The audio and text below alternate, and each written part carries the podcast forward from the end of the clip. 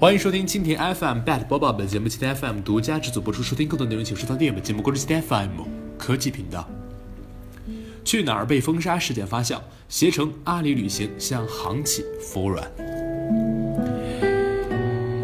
航企围攻去哪儿网正在演变成航企正在与在线旅游渠道的博弈。根据阿里旅行方面获悉，一月七号，阿里旅行对其平台合作的国内机票代理人发布公告称，应东航要求，从今日零时起，东航客票必须按照东航的运价销售。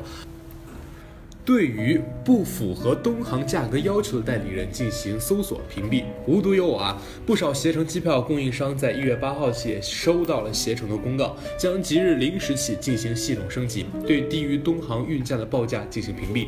客票啊，使用条件、服务条款和注意事项也按照东航的要求进行政策投放。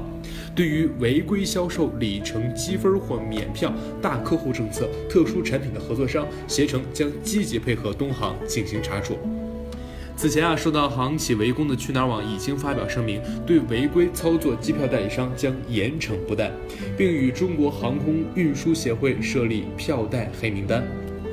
这随着携程和阿里旅行的加入啊，业内关注此番事件是否会拓展至整个行业。阿里旅行方面透露，其收到了来自国航和南航维持机票价格的诉求。有业内人士表示，保持航空公司的官网最低价，即建立航企价格优势，是航企愿意做的。而其他航企肯定希望平台和 OTA 也帮助他们如此。但其其中牵涉到渠道和航企的博弈，要看他们博弈的情况如何。去哪儿网表示，表态才是关键。不过去哪儿网表示啊，目前不对此事置予置评。值得关注的是，携程和阿里旅行针对的是航空公司的官网价格优势。若机票代理人销售的价格不低于东航的价格，那么机票代理人以及 OTA 平台的价格优势将不复存在，票代市场将进一步遭到洗牌。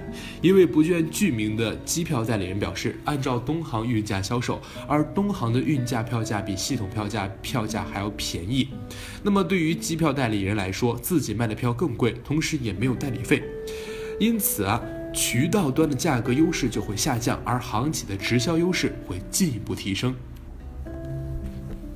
而消费者最关心的是以后能否买到低价机票。对于之前来说啊，低票价确实将会减少。不过在票代市场遭遇难关、OTA 和平台话语权减弱的情况下，航企对于整个市场的控制力将进一步加强。一向擅长联手的航企是否真的服务好消费者？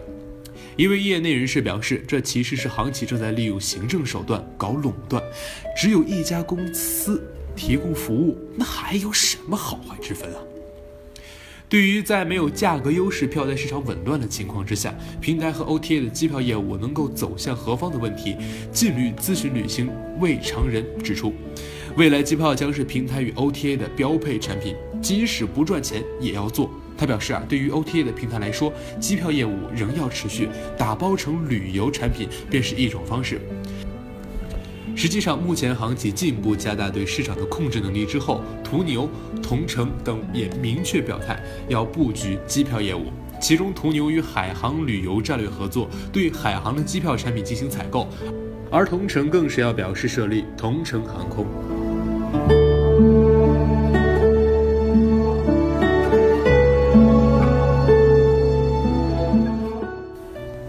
好了，以上就是本期的 Bad 播报。收听更多内容，请关注蜻蜓 FM 科技频道。